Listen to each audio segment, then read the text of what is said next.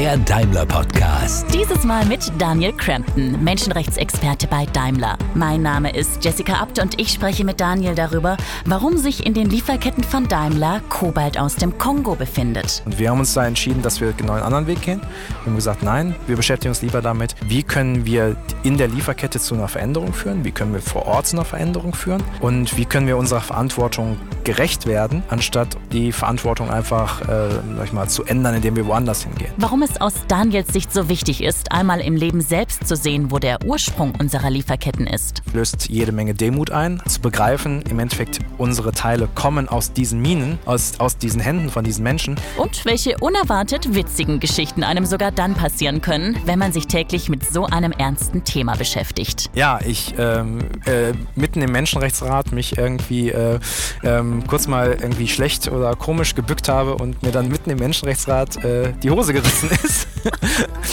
und ich dann ja mit einem riesen Riss in der Anzughose ähm, bei der UN war und äh, Daimler vertreten habe, ja. Wenn euch unser Podcast gefällt, abonniert uns, liked uns oder lasst uns auch gerne einen Kommentar da und schreibt, welche Themen euch noch interessieren würden. Wie immer bei Headlights starten wir mit den 3x30. Ich stelle allen Gesprächspartnern am Anfang die drei gleichen Fragen und sie haben jeweils 30 Sekunden Zeit zu antworten. Wir legen direkt los. Daniel, was ist das Spannendste an deinem Thema? Das Spannendste ist, ähm, glaube ich, eindeutig, dass wir Menschen mit dem, was wir tun, helfen. Und zwar, dass wir dazu beitragen können, dass es Menschen weltweit besser gehen kann, bei dem, wie sie zu unseren Produkten beitragen. Was versteht keiner, wenn du über dein Thema Menschenrechte sprichst? Ja, das ist schon äh, genau das Wort Menschenrechte. Das ist immer das Problem. Tatsächlich. Ja, ähm, weil die Leute halt direkt denken, Menschenrechte heißt immer Kinderarbeit oder Folter, aber ähm, man muss den Leuten das halt erklären. Menschenrechte kann genauso das Thema Frauenrechte sein, kann genauso das Thema äh, Arbeitsschutz, äh, Arbeitssicherheit sein. Und Menschenrechte ist halt einfach so ein großer Begriff, äh, den wir meistens erklären müssen. Ähm, und vor allem Leuten, die im tagtäglichen Arbeiten bei uns zum Beispiel Ingenieure sind oder sowas, denen erklären muss, wie steht das eigentlich im Zusammenhang mit dem, was ihr tagtäglich macht. Okay. Welche Rolle wird dein Thema, also das Thema Menschenrechte, in 10 bis 20 Jahren für die Gesellschaft spielen? Was glaubst du? Ich glaube, es wird auf jeden Fall ein, noch eine größere Rolle spielen als heutzutage sogar, äh, aus verschiedenen Gründen. Einmal aus, ich glaube, negativen Gründen. Wir merken gerade, weltweit verändert sich viel ähm, und äh, gerade Erstarken des Nationalismus und äh, in der Politik passiert weltweit viel, wo die Rechte von Leuten immer wichtiger werden, dass sie ihre Rechte einfordern können. Ähm, aber auch aus positiven Gründen, weil ich glaube, wir haben die Chance mit dem Thema, ähm, dass gerade Menschen im globalen Süden ähm, über Einfordern ihrer Menschenrechte ähm, dafür selber dafür Sorge tragen können, dass es ihnen besser geht in 10 bis 20 Jahren. Stell dich einmal selber vor und beschreib am besten in einem Satz, was du machst bei Daimler. Also, äh, mein Name ist Daniel Crampton. Ich bin Manager für Social Compliance und Human Rights äh, bei Daimler im Vorstandsressort für Integrität und Recht. Und meine Aufgabe ist es, äh, dafür zu sorgen, dass in unseren Produkten keine Menschenrechtsverletzungen stecken. Mhm. Was treibt dich an bei diesem Thema? Also ich bin also durch und durch intrinsisch motiviert. Also ich bin vom Hintergrund her auch, auch äh, Menschenrechtler, habe Menschenrechte studiert ähm, und äh, kann eigentlich auch nur das. Ähm, und habe eigentlich immer schon in dem Bereich gearbeitet. Ähm, äh, wie gesagt, im Studium erst Politik und Menschenrecht studiert und dann noch einen Master in, ähm, in Menschenrechte und humanitären Völkerrecht gemacht weil es einfach das ist mein Herzblut. Ist irgendwie das, was, wo ich denke, dass man Leuten helfen kann, weil es darum geht, vor allem, dass Leut, Leuten zu helfen, sich selber zu helfen. Mhm. Ähm, du hast es studiert, jetzt bist du bei Daimler, ich glaube seit 2015. Ähm, es gab auch noch eine Zeit dazwischen, da hast du bei einer NGO gearbeitet, richtig? Ja, also äh, ich bin eigentlich äh, so eingestiegen ins Berufsleben. Ähm, habe vorher was ganz anderes gemacht. Also war eigentlich vorher beim Thema Folterprävention und äh, Kriegsverbrechenuntersuchung unterwegs, also sehr weit weg eigentlich von dem Thema Wirtschaft. Mhm. Ähm, ja, und habe da eigentlich in diesen Bereichen eher in, in, auch im Ausland, im Irak, äh, Südafrika, Kosovo und so weiter, äh, war ich unterwegs. Dann lass uns jetzt mal ähm, konkret werden. Was sind aus deiner Sicht die drängendsten Menschenrechtsfragen, denen wir uns bei Daimler stellen müssen? Das ist also auch wieder vielfältig. Ähm, zum einen müssen wir natürlich uns äh, darum kümmern, wie es unseren eigenen Mitarbeitern weltweit geht, unser eigener Standort. Das ist natürlich das Allerwichtigste überhaupt, dass wir Verantwortung für die Rechte unserer eigenen Mitarbeiter Verantwortung dafür übernehmen. Das andere ist gerade in der Zeit, wo wir auf E-Mobilität umsteigen und es ähm, beim Thema Rohstoffe einen, einen, hohen Bedarf oder einen steigenden Bedarf bei bestimmten Rohstoffen gibt, wie Kobalt, wie Lithium und anderen Batterierohstoffen, dass wir uns darum kümmern, dass wir jetzt schon uns darum kümmern, dass wir die verantwortungsbewusst ähm, beziehen und dass ähm, dabei niemand auf der Strecke bleibt. Und auch nicht die Leute, die irgendwo in Südamerika oder in Afrika in den Minen diese Rohstoffe abbauen ähm, und uns darum kümmern. Mhm. Jetzt ist es ja von außen immer sehr schnell und leicht gesagt, ähm, zu formulieren, naja, das ist doch wohl klar, dass da Menschenrechte eingehalten werden müssen und ähm, wenn ich das nicht garantieren kann, dann würde ich eben von Lieferant XY auch kein Kobalt beziehen. Als Beispiel. Ähm, warum ist es überhaupt nicht so einfach, das äh, zu garantieren? Mhm. Das ist wirklich äh, extrem komplex. Da muss ich auch sagen, aus meiner NGO-Zeit habe ich viel gelernt bis hierhin, weil ich habe äh, auch eine jede Menge Demut gelernt in den letzten vier Jahren, weil ich gemerkt habe, selbst wenn man will, ist das nicht so einfach.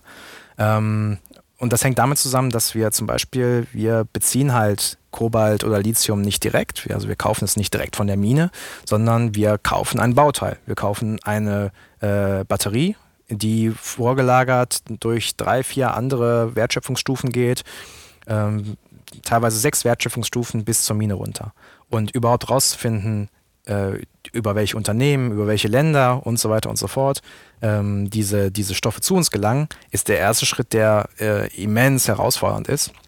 Und wenn man das aber rausgefunden hat, dann muss man sich auch versuchen, ähm, in dieser Lieferkette erstmal durchzusetzen mit den Standards. Ähm, und dort haben wir, wir haben keinen rechtlichen Durchgriff über unseren direkten Zulieferer hinaus, ähm, aber versuchen es trotzdem, äh, unsere Standards oder die, unsere Erwartungshaltung ähm, über diese vier, fünf, sechs Ebenen durchzusetzen, was nicht immer ganz leicht ist. Das kann ich mir vorstellen. Das heißt, wir haben nicht die Möglichkeit, ähm, dahin zu gehen zu dem zu Lieferant XY und zu sagen, pass mal auf, das sind unsere Standards und du hast dafür zu sorgen, dass die ähm, bei allen anderen Lieferanten, die du hast, auch eingehalten werden. Wir können ihn darum bitten aber was er damit tut, ist letztendlich seine Sache oder wie läuft nee, das? Nee, wir machen schon eine ganze Menge mehr. Das macht Daimler auch schon lange. Also ähm, es ist, Vertrag, es ist Teil, Vertragsbestandteil wirklich und wir haben sogenannte äh, Supplier Sustainability Standards, ja, die wir in den Vertra Verträgen mit unseren direkten Zulieferern festschreiben und mhm. ihnen auch sagen, ihr müsst das weitergeben. Das sind dann zum Beispiel Standards zu Arbeitssicherheit, äh, Nichtdiskriminierung, äh, all den typischen Themen, die halt wirklich äh, wichtig sind, auch beim Thema Menschenrechte keine Zwangsarbeit, keine Kinderarbeit, mhm. diese Themen. Ähm, das Beispiel äh, Mika, das ist Glimmer, das ist ähm, was, was äh, in Indien teilweise unter Kinderarbeit ähm, abgebaut wird. Mhm. Äh, da sind wir mit äh, vielen Lieferanten in Kontakt getreten, wo wir wussten, dass es in ihren Bauteilen drin ist. Mhm. Wofür ah. braucht man das? Wo ist das drin?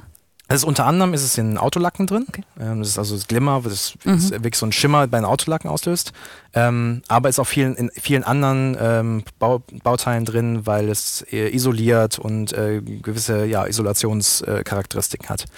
Und da versuchen wir gerade ähm, an, an solchen Stellen halt wirklich auch ein bisschen voranzuschreiten und zu zeigen, uns interessiert das.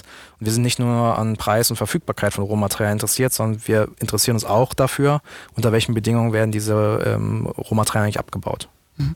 Du hast zu Beginn erwähnt, dass wir an einem System arbeiten, ähm, mit dem wir die Einhaltung unserer Menschenrechte bei den Lieferanten ähm, überprüfen können. Wie läuft dieses System denn ab oder wie weit sind wir da? Mhm. Das ist ein vierstufiges System, wo wir einmal sagen, im ersten Schritt, wo liegen eigentlich die Risiken für Menschenrechte? Und da ganz wichtig, nicht, nicht für das Unternehmen, sondern wirklich für die Rechte der Menschen, um die es geht. Dass wir dann im zweiten Schritt Maßnahmen definieren, um dagegen vorzugehen. Sprich, die Bedingungen vor Ort irgendwie verbessern können. Mhm. Dann in einem dritten Schritt ähm, zu schauen, greifen diese Maßnahmen, funktioniert das eigentlich? Führt es zu einer Verbesserung für diese Menschen vor Ort? Und dann im vierten Schritt, ganz wichtig, auch darüber zu Bericht erstatten. Einmal intern, ähm, also den Leuten intern zu sagen, bringt das, was wir tun, etwas, ähm, aber auch nach extern und zu sagen, so ist die Wirksamkeit eigentlich von unseren Maßnahmen. Ich mag noch mal kurz zurückkommen zu dem Punkt, dass gesagt, ähm, Schritt drei ist, wir überprüfen das. Also ich meine, Menschenrechts- ähm, oder Risiken für Menschenrechte festzulegen, ist wahrscheinlich irgendwie noch relativ simpel. Ähm, zu sagen, hm, was könnten wir tun? Ähm, damit die eingehalten werden. Was ist das Überprüfen? Rufen wir an und fragen, hey, haltet ihr euch mittlerweile dran oder, oder wie läuft's? Ja, nicht ganz. Nehmen wir mal ein konkretes Ja. Beispiel. Ähm, wir haben unsere Kobalt-Lieferkette. Für Batterien haben wir ähm, durch ein externes, spezialisiertes Unternehmen auditieren lassen. Das heißt, ähm, wir haben, gehen wir mal die Schritte durch, wir haben geguckt, Risiko bei Kobalt, was ist das Risiko bei Kobalt, haben rausgefunden, Kinderarbeit im Kongo. Ja, Wir wissen, dass in der Kobalt-Lieferkette, wenn wir Kobalt aus Australien beziehen, es nicht risikobehaftet ist.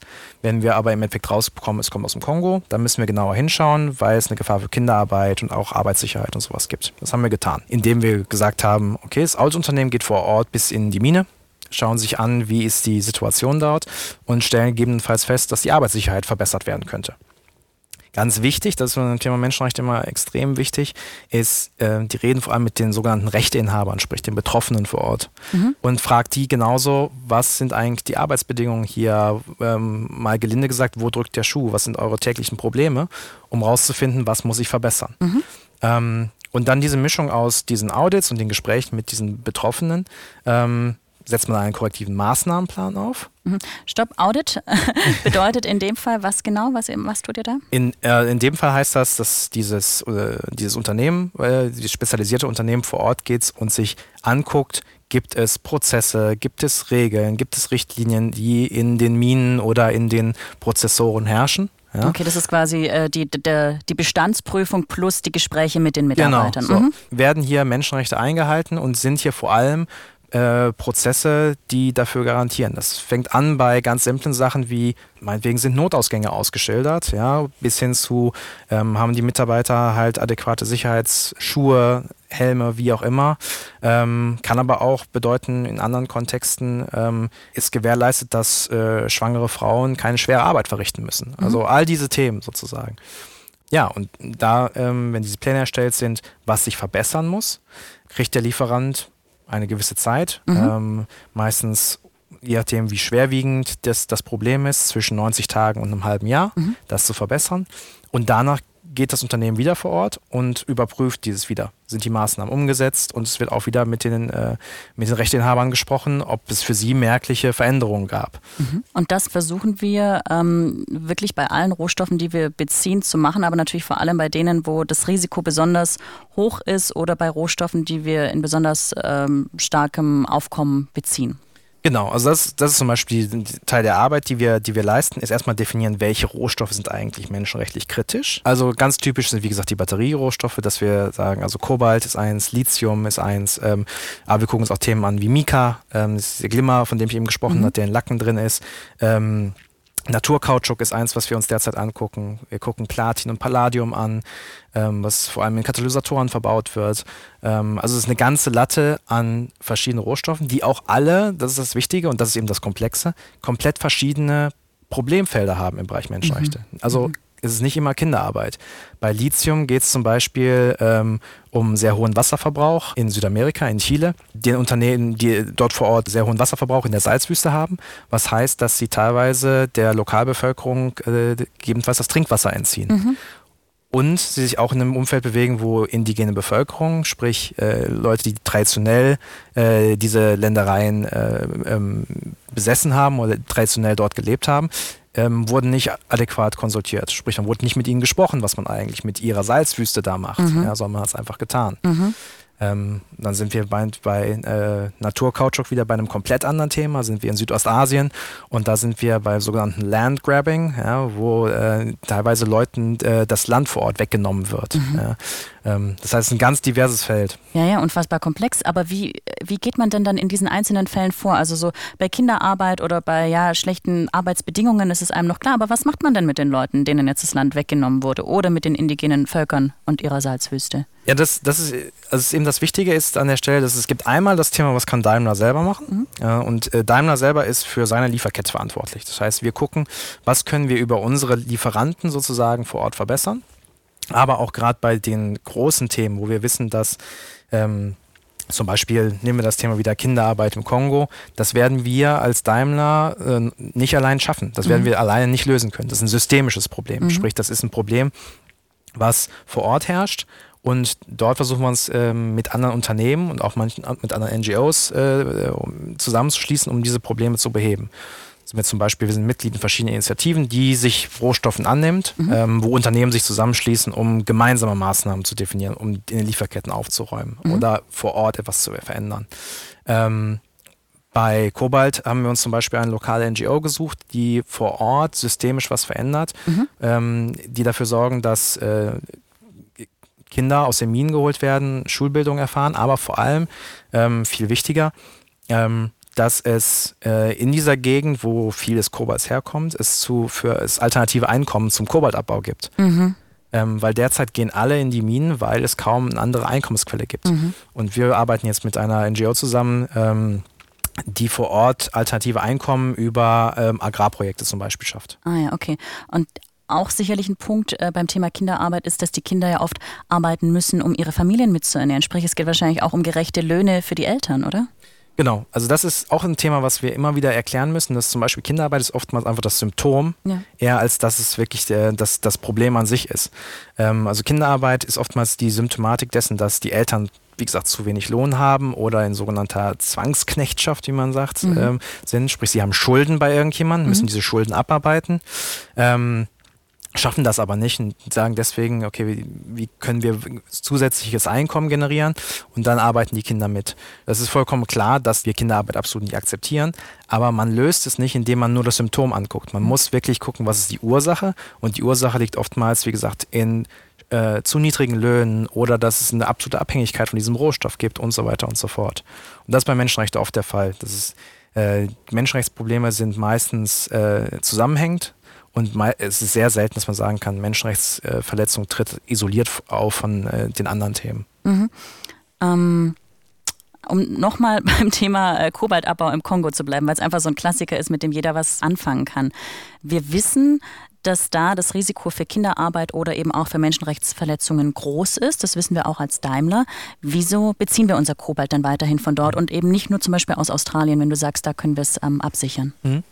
Also es ist eine Grundsatzentscheidung, glaube ich. Zum einen, das ganz wichtig ist, also wir beziehen Kobalt nicht direkt. Mhm. Wir beziehen fast gar keine Rohstoffe direkt, sondern wir beziehen, wie gesagt, über Zulieferer, wo es die fünf, sechs Ebenen äh, von, von der Mine entfernt sind. Das heißt, wir können gar nicht äh, so einfach bestimmen, wir beziehen jetzt nur noch Australien. Das ist eine Grundsatzentscheidung. Manche Unternehmen machen das, die sagen, okay, wir gehen jetzt aus dem Kongo raus und beziehen nur noch Kobalt aus Australien. Ähm, aber die Frage ist an der Stelle, und die haben wir uns auch gestellt, was passiert dann eigentlich? Verbessern wir dann irgendetwas oder ähm, verbessern wir nur die Situation für uns als Unternehmen? Weil, mhm. wenn man einfach aus dem Kongo rausgeht, den Menschen geht es davon nicht besser. Die Menschen vor Ort müssen trotzdem zu den gleichen Standards arbeiten, ähm, nur unsere Lieferketten führen dort nicht mehr hin. Und wir haben uns da entschieden, dass wir genau einen anderen Weg gehen. Wir haben gesagt, nein, wir beschäftigen uns lieber damit, wie können wir in der Lieferkette zu einer Veränderung führen, wie können wir vor Ort zu einer Veränderung führen und wie können wir unserer Verantwortung gerecht werden anstatt die Verantwortung einfach, äh, sag ich mal, zu ändern, indem wir woanders hingehen. Mhm. Wir arbeiten da ja auch ganz oft mit, mit Lieferanten in, in anderen Ländern zusammen, die einfach auch komplett andere Standards haben, ein komplett anderes Verständnis auch von Menschenrechten. Wie reagieren die, wenn wir da ankommen und sagen, wir fänden es gut, wenn die Leute nur noch 40 Stunden pro Woche arbeiten? Mhm, ja, also das, äh, das ist, man muss immer beim Thema Menschenrecht, das Thema Kultur ist extrem wichtig dabei. Ja. Und gerade da ist es wichtig, dass man nicht einfach kommt und etwas fordert, sondern vor allem ins Gespräch geht. Nicht nur mit den Betroffenen, mit den Rechteinhabern, sondern auch mit den Unternehmen, mit denen man sich da auseinandersetzt. Mhm. Das tun wir auch. Teilweise die Einkaufsbereiche sind da schon sehr aktiv, ähm, die äh, teilweise auch wirklich mit äh, Unternehmen ins Gespräch gehen, um äh, Best Practice Sharing zu betreiben. Ähm, wo die Einkaufsbereiche wirklich zu jemandem hingehen und sagen, so stellen wir uns das bei Daimler vor oder so machen wir das bei Daimler und äh, nicht mit erhobenem Zeigefinger mhm. kommen, sondern ganz im Gegenteil sagen, komm, wir können gemeinsam diesen Schritt gehen, wir können äh, gemeinsam, äh, wir können voneinander lernen und wir möchten euch zeigen, wie wir es, wie wir das sehen. Und das ist oftmals besser, als wenn man sagt, das sind die Standards, haltet sie ein, ähm, sonst drohen negative Sanktionen. Mhm, ja. Mhm. Und kann man die da tatsächlich abholen äh, für unser Verständnis von Arbeitsschutz, von Menschenrechten? Ich kann mir vorstellen, dass sie sagen, na ja, wir fänden es auch schön, wenn das hier so laufen würde, aber es ist einfach nicht durchsetzbar. Hm, ja, also durchsetzbar ist es, glaube ich, insgesamt schon. Mhm. Ähm, aber natürlich ist das wieder das Thema, kann Daimler alleine da die Welt mhm. verändern. Ja? Mhm. Ähm, ich glaube, es ist ganz wichtig, dass, dass man auf diesen, äh, dass man dort insistiert mhm. und dass man wirklich auch sagt, das sind unsere Standards ähm, und darauf hinwirkt, dass da Veränderung ähm, herbeigeführt wird. Mhm. Wenn wir es alleine als Daimler nicht schaffen, dann schaffen wir es vielleicht als deutsche Wirtschaft oder als Automobilindustrie oder wie auch immer. Mhm. Ähm, aber ähm, beim Menschenrechte ist es immer so, es dauert eine gewisse Zeit, bis sich wirklich was verändert. Mhm, mhm, ähm, und man darf sich davon nicht entmutigen lassen, dass es manchmal länger dauert, ähm, sondern ganz im Gegenteil. Man muss einfach sagen, wir committen uns dazu. Also wir, wir wollen, dass sich was verändert und werden das über längere Zeit immer wieder fordern, immer wieder versuchen, Veränderungen herbeizuführen. Mhm. Du hast vorhin von diesen Audits vor Ort erzählt, äh, wo er tatsächlich hingeht oder besser gesagt eigentlich eher andere Unternehmen für uns hingehen und mit den Mitarbeitern vor Ort sprechen, mit den Rechteinhabern. Du warst selber bei diesen Audits auch schon mal mit dabei. Ne? Erzähl mal so ein bisschen davon, wie läuft das ab? Was hast du da erlebt? Wir haben bei dem Thema Mika, also Glimmer, was wir vorhin schon besprochen haben. In den haben. Autolacken? In den Autolacken, genau. Ähm, da haben wir wirklich selber die Audits durchgeführt. Das heißt, wir sind äh, dann mit unserem Ebene 2 Lieferanten sind wir äh, nach Indien gefahren äh, in die Region, wo Mika abgebaut wird und haben dort uns äh, alle Minen, aus denen wir beziehen und auch alle Prozessoren angeguckt. Mhm. Das war unglaublich spannend, auch einmal zu sehen, wo kommt eigentlich das her, was hinterher unsere Autos äh, glänzend macht sozusagen. Mhm. Ähm, wie, wie, sieht das überhaupt erstmal aus? Was ist Glimmer? Also wenn, wenn du mir das optisch beschreiben musst. Wie ist das? Also, ja, also das, das Wort beschreibt es schon ganz ja. gut. Also es, es, es glitzert und glimmert. Äh, es ist, äh, also es ist ein, ein Schichtsilikat, wie ich dann auch lernen musste. Ja. Was aber heißt, es ist wie ein kleiner, wie so eine Art Gesteinsbrocken, ähm, äh, der aus der Erde genommen wird. Ja der äh, so ein bisschen wie, äh, ja, wenn man ihn zerbricht, in so kleine Flocken zer zerbricht, die mhm. jeweils so ein bisschen glitzern. Und deswegen mischt man das bei, bei zum Beispiel mhm. bei, bei Autolacken. Und dann gibt es diese Metallic, diesen Metallic-Schein sozusagen daraus. Mhm, okay. Das heißt, ihr wart dann letztendlich in Indien vor Ort, in den Minen, in den offiziellen Minen, ähm, wo Glimmer abgebaut werden darf. Wie muss ich mir das vorstellen? Ja, also im Endeffekt, ähm, als, wir, als wir da waren, du kommst da in eine offene Mine, also es geht jetzt nicht unter, die ist nicht unterirdisch, mhm. sondern es ist ein, ist, so, ist ein Tagebau. Mhm. Ja? Ähm, und dort haben wir dann meistens so Teams von so 15 bis 30 äh, Männer sozusagen, die dann dort, die dann äh, das Glimmer, äh, den Glimmer aus dem Boden rausholen ähm, oder aus der Wand und dann sortieren in mhm. verschiedene, in verschiedene ähm, Grade an, an, an, an Qualität. Mhm. Und wie holen die den raus? Mit der Hand? Zum Teil, zum Teil mit der Hand, zum Teil ähm, mit, dem, mit dem Hammer, wo sie das Gestein sozusagen vom Glimmer abklopfen ähm, ähm, und sitzen dann teilweise da sozusagen in einer Runde ähm, auf dem Boden und äh, sortieren den Glimmer dann wirklich da vor Ort in der Mine äh, schon in diese in verschiedene Säcke ein sozusagen. Ähm, also es ist sehr eindrucksvoll, auch vor allem einfach mal und muss man auch sagen, äh, flößt jede Menge Demut ein. Auch die Kollegen, mit denen ich aus dem Einkauf da war, die nicht so nah an dem äh, Menschenrechtsthema dran sind, waren erstmal äh, an, an, der Stelle wirklich ähm, sehr interessiert, dass sie gemerkt haben, okay, hier kommt eigentlich der Stoff für ein Auto her. Ja? Also ähm, das, das, äh, unsere Autos, wir haben es immer, wir, wir sehen immer nur das Endprodukt sozusagen, vielleicht noch die Bauteile, aber zu begreifen, im Endeffekt, unsere Teile kommen aus ja. diesen Minen. Hier geht's los, ja. Genau, aus, aus diesen Händen von diesen Menschen. Ähm, das ist, glaube ich, unglaublich viel wert, ähm, weil die Leute dann begreifen, okay, das gehört alles mit dazu. Ähm, und dann auch mit diesen Leuten zu sprechen. Also mhm. wir haben auch wieder als Teil von äh, diesem Audit mit den Betroffenen gesprochen, also mit den Rechteinhabern, hatten einen indischen Kollegen von Mercedes-Benz India dabei, der für uns übersetzt hat ähm, und haben dann wirklich mit denen gesprochen und haben gesagt, okay, wie geht's euch? Mhm. Ähm, was, vor allem, was könnte sich für euch verbessern? Ja. Was haben ähm, die erzählt so? Die haben vor allem jetzt erzählt, dass es, also es ging um Kleinigkeiten in Anführungsstrichen, wo es wirklich um die, die, die Themen gab, sind die, ist die Schutzkleidung zum Beispiel ähm, angemessen. Die hatten relativ große Handschuhe, mit denen man schwer arbeiten konnte, ja, ähm, was dann manchmal dazu führt, dass sie gesagt haben, ja, wir ziehen lieber die Handschuhe aus und arbeiten mit bloßer Hand, ja, was dann wieder problematisch sein kann, weil man sich schneidet und so weiter ja. und so fort. Das heißt, eine Maßnahme, die wir definiert haben, war, dass die Sicherheits, äh, die, die Sicherheitskleidung neu angepasst werden musste. Und es wurden jetzt äh, im Endeffekt wurden Workshops gemacht von unserem äh, indirekten Lieferanten, wo sie verschiedene Handschuhe äh, mhm. ganz banal wirklich mal mit den Mitarbeitern ausprobiert okay. haben und die Mitarbeiter selber aussuchen durften, welche Handschuhe wollen sie eigentlich nutzen. Mhm. Ähm, also das hört sich erstmal banal an, aber das ist extrem wichtig, weil es geht im Endeffekt darum, dass die Leute vor Ort selber bestimmen können, unter welchen Arbeitsbedingungen sie arbeiten können. Richtig, und wenn du acht Stunden lang mit deinen Händen gräbst, dann weißt du auch, wie wichtig ein Handschuh ist. Genau. Ja. ja. Mhm, okay. Handschuhe waren das eine Thema, die haben sicherlich auch noch über andere Sachen gesprochen, oder? Absolut. Also es geht ähm, wie immer ähm, um das, äh, oftmals um das Thema Löhne auch, das ist extrem Mhm. wichtig. Und es geht aber auch um Themen wie medizinische Versorgung, meinetwegen. Ja? Ähm, äh, oftmals haben die Mitarbeiter aber auch Sachen angesprochen, die gar nicht in der Hand des Zulieferers unbedingt sind, Mhm. sondern systemisch einfach die generelle soziale Lage vor Ort Mhm, angehen. Ja? mhm. Ähm, Sachen, die wir auch dokumentiert haben, Mhm. ja? wo wir jetzt auch ähm, unterwegs sind und versuchen gerade auch mit Partnern vor Ort vielleicht ein, ein, ein Projekt äh, vor Ort ins Leben zu rufen, Mhm. ähm, um dort auch die, die äh, Situation der Menschen vor Ort im sozialen Zusammenhalt irgendwie zu verbessern. Mm, Wie oft ist es so, dass ihr auf Probleme stoßt? st- Probleme stoßt, ja?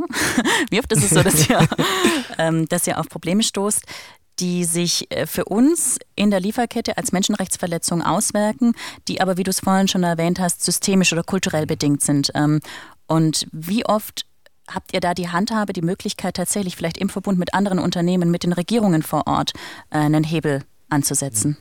Also ich würde sagen, beim Thema Rohstoffe gerade ist das Gros der Sachen wirklich, sind das diese systemischen Probleme, die wir alleine gar nicht Ja. in den Griff bekommen können. Genau, aber dann ist ja immer leicht zu sagen, naja, das können wir leider nicht ändern, das Genau. ist eben vor Ort so, ne? Wir haben es echt versucht. Und das ist eben das Wichtige. Das, Ja. ist, das ist halt das, ich glaube, und das ist halt das, was äh, äh, die Unternehmen mittlerweile lernen und auf jeden Fall Daimler auch gelernt hat, ist, nee, wir nehmen uns unsere Verantwortung an. Mhm. Wir sagen nicht, wir machen nichts an der Stelle, sondern ähm, wir überlegen einfach, was ist die Maßnahme, mit der wir was erreichen können. Und oftmals bei Rohstoffen ist es der Zusammenschluss mit anderen Unternehmen, Mhm. ähm, ist es die Entwicklung von gemeinsamen Standards, ja, ähm, und diese Richtung gehen wir oftmals durch Initiativen. Ähm, was aber nicht heißt, dass wir uns nicht um unsere eigenen Lieferketten auch Mhm. kümmern müssen. Mhm. Ja? Sprich, wir versuchen immer diese zwei Schienen zu fahren, zu sagen, unsere individuelle Verantwortung in unserer konkreten Lieferkette, konkret für die Menschen, die in unserer Ja. Lieferkette arbeiten, und andersrum gleichzeitig zu sagen, was können wir systemisch im großen Ganzen bewirken mit anderen Unternehmen, mit äh, staatli staatlichen Akteuren, mit NGOs. Ähm, und diese beiden Sachen gemeinsam ist eigentlich wichtig, wie man eigentlich wirklich zu Verbesserungen führen kann. Um nochmal auf äh, das System zurückzukommen, das du vorhin erwähnt hast, mit dem wir versuchen, die Menschenrechte in unseren Lieferketten einzuhalten. Diese Audits vor Ort ähm, sind eine Möglichkeit, das zu überprüfen. Welche Möglichkeiten haben wir denn noch? Also wir haben verschiedene Maßnahmen, die wir jetzt schon einsetzen. Einmal gibt es, das, wenn es um unsere direkten Zulieferer geht, geht, die zum Beispiel auch oftmals in Europa oder in Deutschland sitzen, haben wir zum Beispiel schon seit langem Fragebögen, die, Mhm. wir, die wir an sie verschicken und abfragen, wie geht ihr mit diesen Themen um. Dann gibt es Audits, die man, äh, wie gesagt, vor Ort durchführt, die teilweise entlang der gesamten Lieferkette Mhm. ähm, vollzieht. Aber wir machen auch äh, sogenannte, zum Beispiel ähm, sogenannte Compliance-Dialoge, wo wir mit indirekten, ähm, ähm, ja, muss man vielleicht erklären, den Ja. Begriff, äh, also wo wir mit äh, Zulieferern, die, äh, sag ich mal, drei, vier Stufen von uns entfernt sind, Ja. mit denen wir wieder keine rechtliche Verbindung haben. Ja. Ja. Also das heißt, wir können rechtlich nichts, nichts durchsetzen bei Ja. denen.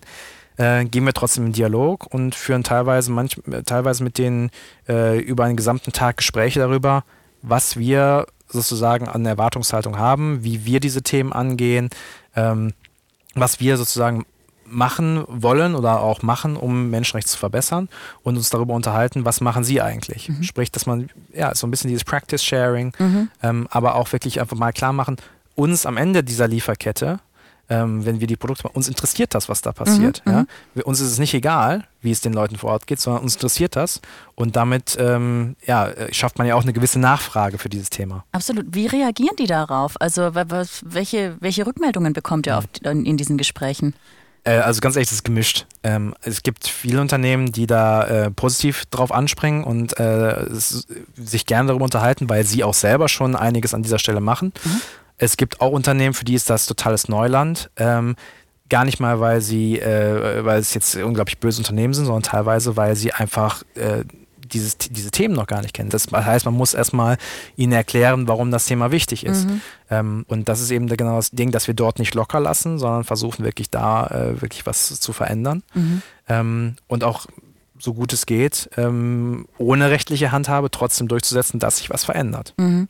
Und ich glaube, das ist auch ähm, dieses Spiel, ne, ähm, oder die, diese, dieser enge Spielraum, den man immer hat zwischen, man möchte gerne diese, diese Themen durchsetzen. Wenn jemand sagt, pff, spielt für mich eigentlich im Moment noch gar keine Rolle, kann man aber nicht einfach sagen, okay, dann arbeiten wir nicht mehr mit dir zusammen, weil man ja voneinander abhängig ist, weil man diese Rohstoffe braucht. Und wenn die uns die quasi nicht mehr liefern, dann stehen wir letztendlich da und sagen, ja, wir kriegen die Autos leider nicht auf den Hof, weil äh, uns fehlen die Rohstoffe. Total. Ähm, da, da, das auf jeden Fall. Zum anderen, selbst wenn du die Rohstoffe anders herkriegen würdest, bist du wieder bei dem Thema, ähm, den Menschen vor Ort geht es nicht besser, indem, ja. indem du dich einfach von diesem Lieferanten entfernst. Ja. ja. Deswegen ist es eigentlich, ist, unsere Maßgabe ist immer, selbst wenn wir jemanden finden, der sich sträubt, ja, zu sagen, wir bleiben erstmal dabei und versuchen etwas zu verbessern. Ja. Wenn, er, wenn es dann nicht funktioniert, dann muss man sich irgendwann muss man die Reißleine ziehen und ja. einfach sagen, okay, mit dem arbeiten wir nicht mehr zusammen und versuchen das bestmöglich durch die Lieferkette durchzusetzen. Ja, ja, Aber in der ersten Instanz, auch in der zweiten Instanz eigentlich, versucht man weiterhin zusammenzuarbeiten, um Verbesserungen für die Leute vor, vor Ort äh, wirklich erreichen zu können weil es ist keinem geholfen, wenn wir einfach gehen und sie ihrem eigenen Schicksal überlassen. Mhm. Hast du das schon erlebt ähm, in deiner Zeit jetzt hier? Also vier Jahre, denke ich, ist ein, ein Zeitraum, wo sich schon mal jemand bewegen kann. Ähm, dass du gesagt hast, okay, ähm, mit dem Lieferanten XY haben wir vor drei Jahren gesprochen und mittlerweile arbeiten wir wirklich mit dem gut zusammen, weil der verstanden hat, um was es um, um, um uns geht.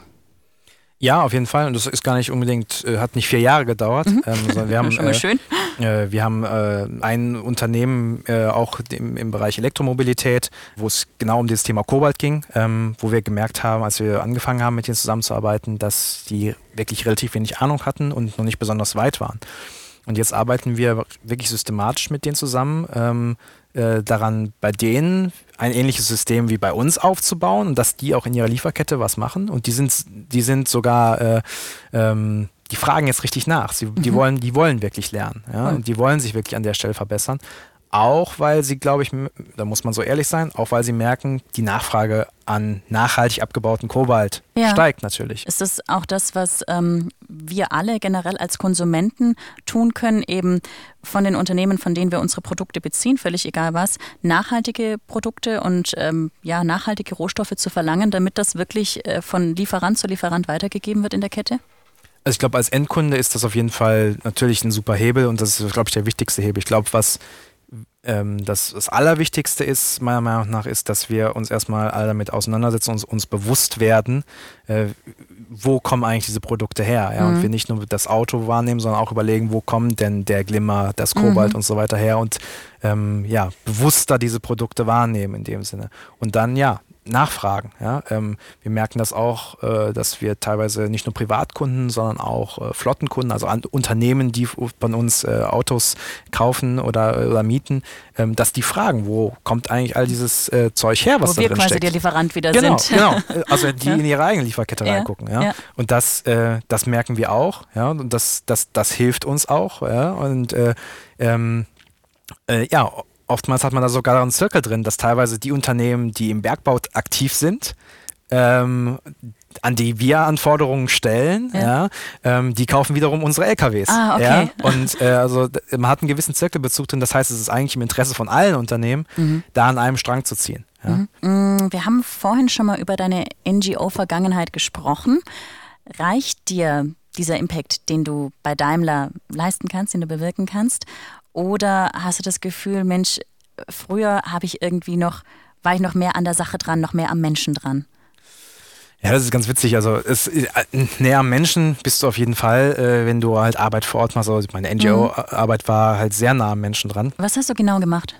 Ähm, ja, nehmen wir das Beispiel, äh, ich habe also in einer Organisation habe äh, Mediziner äh, im Irak darin ausgebildet, wie man äh, Folter dokum Folterspuren dokumentiert mhm. bei, bei, bei, Folteropfern.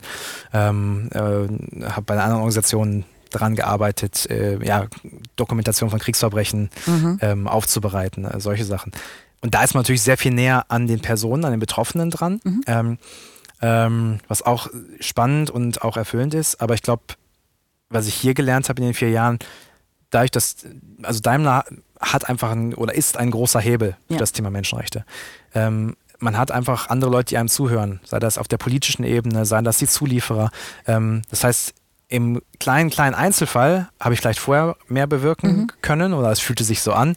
Ähm, aber ich glaube, Daimler bietet vor allem die Chance, ähm, dadurch, dass es seine Verantwortung wahrnimmt, dass man diesen immensen Hebel eines Weltkonzerns halt hat, ähm, um, wie gesagt, diese systemischen Probleme ähm, anzugehen. Ja.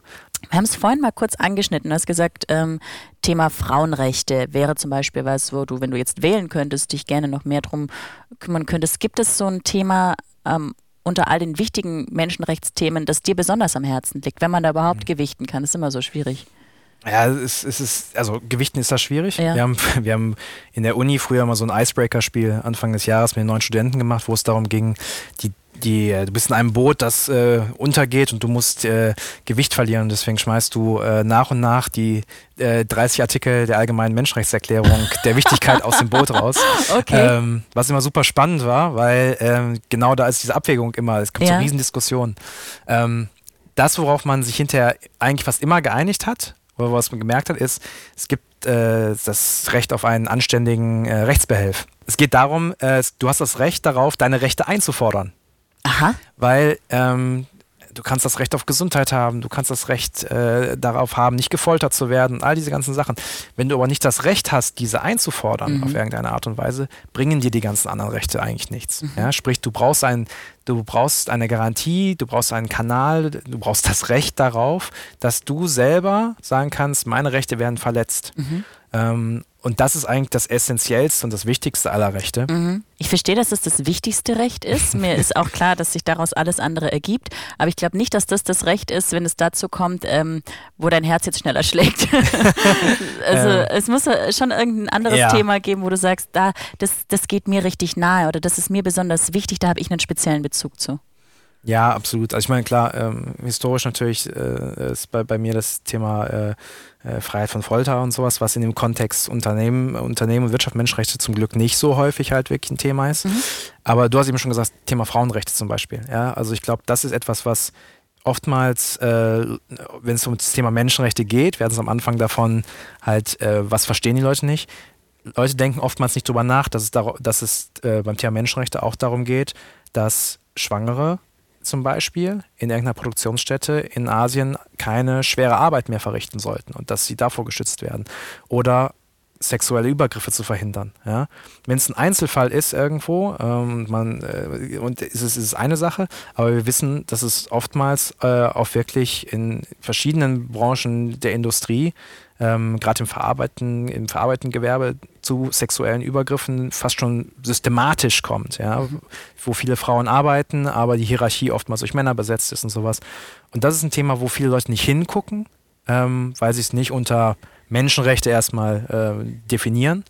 Ähm, äh, zum anderen aber auch, weil es oftmals ein Thema ist, was totgeschwiegen wird. Das wissen wir spätestens seit der MeToo-Debatte. Mhm. Ähm, und ich glaube, an der Stelle können Unternehmen noch viel mehr einstehen. Mhm ähm, für diese Themen. Ähm, das fände ich eigentlich ganz gut und fände ich interessant, wenn das, äh, wenn das ein bisschen gestärkt werden würde. Mhm. Wie ist dein Alltag? Ist der auch mal locker leicht oder ist der immer irgendwie schwer? Nee, überhaupt nicht. Also äh, ja, es ist, ja, wir, wir lachen sehr viel im Team, äh, sind auch ein sehr humorvolles Team, äh, was ähm, nicht nur äh, so ist, weil man es sein muss bei dem Thema, sondern einfach auch, weil wir ein äh, unglaublich tolle, äh, tolles Team und super Zusammenarbeit haben mhm. bei Daimler bei dem Thema. Ähm, von daher, ja, nee, wir haben, wir haben schon jede Menge Spaß ähm, und äh, das ist auch gut so. Mhm.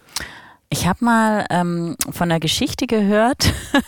ich weiß, was jetzt kommt. ja, ähm, ich glaube, es war deine erste Veranstaltung, dein erster Auftritt bei der UN oder wo war's? Ja, es war kein Auftritt, aber es, ja, in der Tat, also meine erste, meine erste Dienstreise für Daimler. Oh, schön, okay, ja. äh, das, äh, äh, ja, meine erste Dienstreise für Daimler war, war dann äh, wirklich zu UN nach Genf. Ähm, ich war schon ziemlich aufgeregt, ähm, weil ich A, natürlich meinen alten Kollegen bei der NGO jetzt irgendwie auch in neuer Funktion begegnet bin und jetzt das Unternehmen auch vertreten musste und sowas. Und ich glaube, worauf du anspielst. Erzähl doch mal, wie es war, wie es so lief. Ja, ich glaube, worauf du anspielst, ist, dass ähm, ja, ich ähm, mitten im Menschenrechtsrat mich irgendwie äh, ähm, kurz mal irgendwie schlecht oder komisch gebückt habe und mir dann mitten im Menschenrechtsrat äh, die Hose gerissen ist. und ich dann ja mit einem riesen Riss in der Anzughose ähm, bei der UN war und äh, Daimler vertreten habe, ja. das war wirklich in der Veranstaltung. Also du konntest auch nicht raus oder wie war das? Ja, ich bin dann doch relativ zügig raus und so, äh, bist du so rückwärts gelaufen? Ja, ich habe mir dann, ich habe mir dann meine Tasche äh, irgendwie so umgehangen, dass es vielleicht nicht so auf den ersten Blick offensichtlich war, wobei man da bei einem blauen Anzug und einer äh, weißen Boxershorts doch Probleme hat. ähm, ja, äh, nee, aber ich habe zum Glück äh, einige Freunde, die auch bei der UN arbeiten und da war relativ schnell eine neue Hose zur Hand. okay. Ähm, aber ja, ähm, das war auf jeden Fall eine von den witzigeren Anekdoten der letzten Jahre, die die Kollegen auch immer wieder gerne, so wie du, immer wieder zutage fördern. Ja, also man sieht, es geht auch durchaus heiter bei euch zu. Man muss zur Not selbst dafür sorgen. Absolut. ähm, das, das ist uns aber auch gut. Sehr schön. Ähm, okay, Daniel, du hast uns wahnsinnig viel erzählt schon. Ich fand es sehr, sehr spannend. Wenn du jetzt noch, wenn wir mal in die Zukunft schauen, einen Wunsch frei hättest in Bezug auf das Thema Menschenrechte, was wäre das für einer? Ein Wunsch ist wenig, aber. ich mache die Regeln nicht. ähm, ich glaube, beim Thema Wirtschaft und Menschenrechte, das, was wir einfach merken, was extrem wichtig ist, ist, dass eigentlich, dass es so eine Funktion äh, wie, wie meine, also Menschenrechtsexperten beim Unternehmen gibt, ist extrem viel wert. Und ich ähm, um halt das Thema voranzubringen. Ja? Ähm, und ich sage eigentlich immer ganz gerne in Diskussionen, wir haben immer, wir haben Experten für Kartellrecht, wir haben Experten für Vertragsrecht, wir haben Experten für Arbeitsrecht und unter, alle Unternehmen haben das. Ähm, bisher haben noch relativ wenig Unternehmen, es werden mehr, aber relativ wenig Unternehmen wirklich auch Experten für Menschenrechte. Ja? Und ich glaube, dass das etwas ist, das würde ich mir wünschen, dass wirklich mehr Unternehmen wirklich explizit sich Experten dafür an Land holen und auch explizit das als eigenständige Abteilung einrichten, so wie Daimler das auch getan hat, mhm. ähm, um das Thema zu stärken und auch die Vernetzung zwischen den Unternehmen zu stärken, dass man, wie gesagt, bei diesem Thema, wo man gemeinsam an einem Strang ziehen muss, ähm, man das entsprechende Netzwerk mit Experten auch hätte. Also das wäre mein Wunsch, mehr äh, Menschenrechtsexperten in allen Unternehmen. Wunderbar, kann ich gut nachvollziehen. Wünsche ich mir genauso, gehe ich mit.